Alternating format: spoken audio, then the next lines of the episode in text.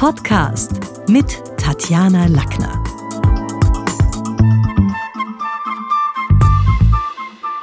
Heute geht's um die Requisiten in der Rhetorik, die sogenannten Redefiguren. Bildhaft sprechen bedeutet, Redefiguren zu verwenden. Sie sind eben, wie gesagt, die Requisiten der guten Rede und wirken in Gesprächen Wunder. Jeder Mensch benutzt sie, aber nicht jeder weiß, was habe ich da jetzt eigentlich verwendet? Und deswegen habe ich mir gedacht, nachdem sie so wichtig sind, um Inhalte klarer zu transportieren und nicht nur Fakten aufzulisten, sondern wirklich eher auch ins Erzählen zu kommen, schauen wir uns vielleicht einmal fünf an. Ich habe mich jetzt immer bemüht, es anhand von Beispielen aus der jüngsten österreichischen Politik ein bisschen zu verknüpfen, damit ich auch Beispielsätze habe. Also erstens die Alliteration. Alliteration heißt, wenn der erste Buchstabe sich wiederholt. Was hatten wir da? Da hatten die Grünen in Österreich irgendwann mal ein Wahlplakat, auf dem stand, wen würde das Klima wählen? Und diese Anhäufung an Ws, wen würde das Klima wählen, fällt bereits in dem Fall jetzt unter eine nicht ganz exakte, aber unter eine Alliteration. Besonders in der Werbung erleben wir das. Ganz häufig werden da Werbungen mit dem gleichen Anfangsbuchstaben verwendet. Ich überlege mal, was haben wir da? Manner mag man eben oder Mars macht mobil. Und im Prinzip ist das natürlich was, was bei den alten Römern schon ja, die haben schon um die Kraft dieser Alliteration gewusst. Veni, vidi, visa. Cäsars ehemaliger Spruch wird heute noch bei einem Karten, äh, Kreditkartenanbieter als Beispiel verwendet. Wenn man so ein bisschen einen Titel über meine Story heute finden müsste, dann wäre es Rhetorik, Requisiten und Redefiguren, auch wieder eine Alliteration. Und manche alliterative Zungenbrecher haben wir schon als Kinder gelernt. Was, an was denke ich da jetzt? Blaukraut bleibt Blaukraut und Brautkleid bleibt Brautkleid zum Beispiel. Oder auch sowas wie Fischers Fritze fischt frische Fische, frische Fische fischt Fischers Fritze. Alles eine Alliteration. In der Filmindustrie war sogar viele Jahre lang modern, einen Vornamen zu haben, der den gleichen Anfangsbuchstaben wie der Nachname hat. Also Politiker wie Peter Pilz hätten damals durchaus auch eine andere Karriere machen können und wären damals in gewesen. Ich denke jetzt an Marilyn Monroe, Greta Garbo, Brigitte Bardot. Auch Walt Disney hatte eine Vorliebe für Donald, Dagobert Duck, Minnie und Mickey Maus, Gaudel, Gaukeli, Daniel Düsentrieb und viele andere.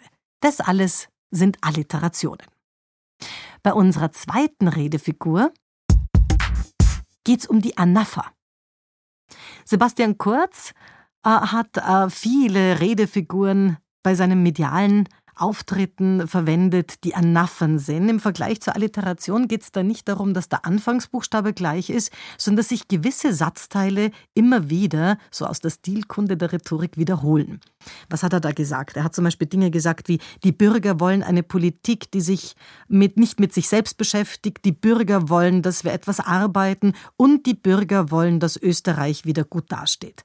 Also dieser Part, die Bürger wollen, permanent zu verwenden, ist natürlich was, was ja in den Ohren der Zuhörer eindringlich war und damit natürlich aus dem Stilkundebuch der Rhetorik etwas ist, so dieses Satzteil wiederholen, womit man seine Überzeugungen denen noch mehr Nachdruck verleiht, weil man gerade die Anapha wird häufig von Politikern verwendet, aber auch in der Bibel gibt es ganz, ganz viele Anaphern, da wollten ja die auch, dass man irgendwie eine Überzeugung mit übernimmt. Also das ist was, was man machen kann, was nicht unter Wortwiederholung, die wir aus dem Deutschunterricht kennen, fällt, wo man nicht nur ein Wort geht, Kuno sagte, Sebastian sagte und so weiter, sondern wo man ganz bewusst auf etwas setzt, damit die anderen die Ohren aufmachen und da der Inhalt besser reingeht. Die dritte Redefigur ist der Chiasmus. Chiasmus schreibt man mit CH, Chiasmus. Äh, was hat man da? Ich gebe mal vielleicht zuerst ein Beispiel. Äh, was fällt mir ein? Ein Beispiel von Beate Meinl-Reisinger. Das ist eine österreichische Politikerin von den Neos und die hat gesagt, CO2-Ausstoß braucht einen Preis. Denn wenn wir so weitermachen, kostet uns der CO2-Ausstoß die Zukunft. Also wenn man jetzt mal sagt, der CO2-Ausstoß ist A und es braucht einen Preis, nennen wir das B, dann beginnt sie weiter und sagt, sonst kostet uns der, also B, kostet uns irgendwann einmal die Zukunft, ist dann wieder im Sinne von CO2-Ausstoß, kostet die Zukunft A. Das heißt, was man hier macht, ist ein Stilmittel, wo man, so wie beim Namen, beim Bandnamen ABBA, einen A-B-B-A-Rhythmus reinbaut. Also der, der Bandname ABBA ist ein gelebter Chiasmus, weil man hat zuerst A, dann die zwei B und zum Schluss wieder A. Vielleicht noch ein Beispiel, John, F. Kennedy hatte es auch. Ask not what your country can do for you. Ask what you can do for your country. Das ist ein klassischer Chiasmus. Das Wort bedeutet Überkreuzung. Hier werden also Worte oder Satzteile sinngemäß und manchmal sogar wortgetreu kreuzweise eingesetzt. Karl Marx hat ein schönes Beispiel auch gehabt. Die Waffe, das wäre jetzt unser A, der Kritik, B, kann allerdings die Kritik, B, der Waffe A nicht ersetzen. Also der ganze Satz nochmal. Die Waffe der Kritik kann allerdings die Kritik der Waffen nicht ersetzen. Auch bei Goethe, in Goethes Faust, finden sich viele Chiasmen. Er hat irgendwo seinem Mephisto sagen lassen, die Zeit ist kurz, die Kunst ist lang. Ist auch so ein bisschen ein unreiner Chiasmus.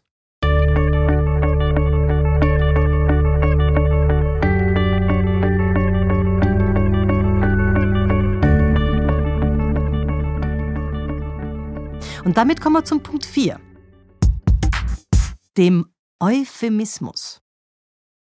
In Österreich haben wir eine Politikerin äh, von den Sozialdemokraten, die heißt Pamela Rendi-Wagner und die liebt es, Euphemismen zu verwenden. Die sagt zum Beispiel gerne bildungsfern, sagt sie lieber als jemand ist zu doof oder im Wahlkampf ähm, eine Aufholjagd darzustellen. Für viele Politologen ein amüsanter Euphemismus, weil sie einfach so weit hinten lag. Also heißt so ein bisschen die Schönfärberei, vom Besten auszugehen. Und wenn sie sagt, sie wird in diesem Wahlkampf eine Aufholjagd starten und ist aber ganz weit hinten, dann ist es natürlich maximal ein Euphemismus. Die Schönfärberei ist ein sehr manipulatives Werkzeug, um Dinge hübscher aussehen zu lassen. Wir haben das in ganz vielen Branchen, in der Immobilienbranche zum Beispiel. Wenn jemand von Bastler-Hit spricht, wo man sagt, oh mein Gott, dieses Haus braucht ganz, ganz viel finanzielle Zuwendung. Oder aufstrebende Wohngegend und man weiß, man hat bis 2000 X dem Bagger vor der Nase, weil da einfach ewig gebaut wird. Oder Liebhaberobjekt. So viel kann man von der Oma gar nicht geerbt haben, was da dieses, diese Dose hier verschlingt. Also das sind so Beispiele aus der Immobilienwelt. Wir haben natürlich auch die ganze Reisebürobranche, die mit, ja, mit Euphemismen arbeitet, den Unterschied zwischen mehr Blick schauen schon mal alle Fenster in die richtige Richtung, mehr Lage, haben dann nur einige wenige Auserwählte und wer da dazwischen nicht genau liest, der wird dann am Urlaubsort enttäuscht sein. Unbewusst verwenden wir alle Euphemismen, also mildere Umschreibungen, um Themen zu verharmlosen. Denn wir streiten nicht, sondern wir diskutieren nur. Eine alternative Verhörmethode klingt humaner als die Folter ist aber in Wirklichkeit ein Euphemismus. Die Werbung nervt, aber die Kundeninformation, was nur ein anderes Wort ist, hat so ein bisschen Servicecharakter und suggeriert, es wird was für uns tun. Der Problemabfall ist eine hübsche Beschreibung für Giftmüll, aber inhaltlich ist nichts anderes drin. Wir haben in unserer Preispolitik jetzt die Preise dynamisch gestaltet, klingt für viele Konsumenten besser, als wir sind teurer geworden und es gab eine saftige Preiserhöhung.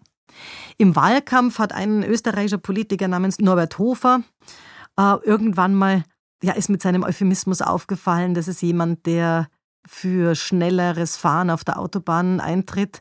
Ist das Tempo wirklich so entscheidend? Ist 140 wirklich ein Rasen und 130 ein Gleiten? Das ist natürlich auch ein Euphemismus, wenn man sagt, diese 10 km/h machen doch nicht mehr aus. Während ihm natürlich die Verkehrs- äh, Kundigen vorrechnen können, dass alleine 5 kmh schon mehr Tote ausmacht. Aber mit diesem Euphemismus hat er es gemacht. Und damit kommen wir fünftens zum Dysphemismus. Der Dysphemismus ist genau das Gegenteil vom Euphemismus, also Dinge deutlich schlechter darzustellen, als sie sind. Peter Pilz ist Meister, auch wieder ein österreichischer Politiker, äh, der in der Opposition zu Hause war, Meister des Dysphemismus und der Skandalisierung, der also in einem Interview irgendwann im Sommer mal ähm, der SPÖ die Schuld an den guten Werten für Sebastian Kurz gab und gesagt hat, eine vollkommene Kopflosigkeit der SPÖ, sie vermasselt jede Chance, geben sie einem führenden Sozi, einem Bundesgeschäftsführer eine Hose und die einzige Garantie, die sie haben, ist, binnen zehn Minuten ist sie voll.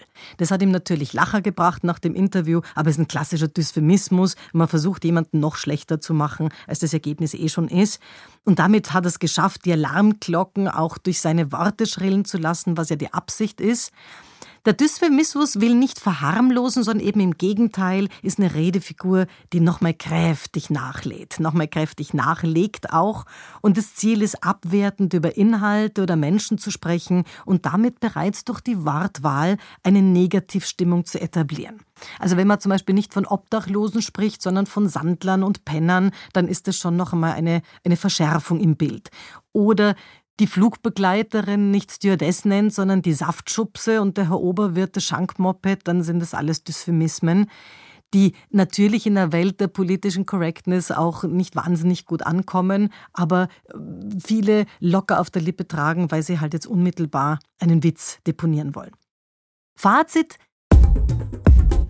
Es gibt hunderte Redefiguren. Die Idee ist, sich eine Handvoll auszusuchen und sie vielleicht auch ein bisschen bewusst einzusetzen. Das klappt übrigens auch schriftlich. Und der Vorteil ist, da hat man Zeit und muss es nicht in der Sekunde produzieren, denn wir bestimmen ja, wann wir auf Senden drücken.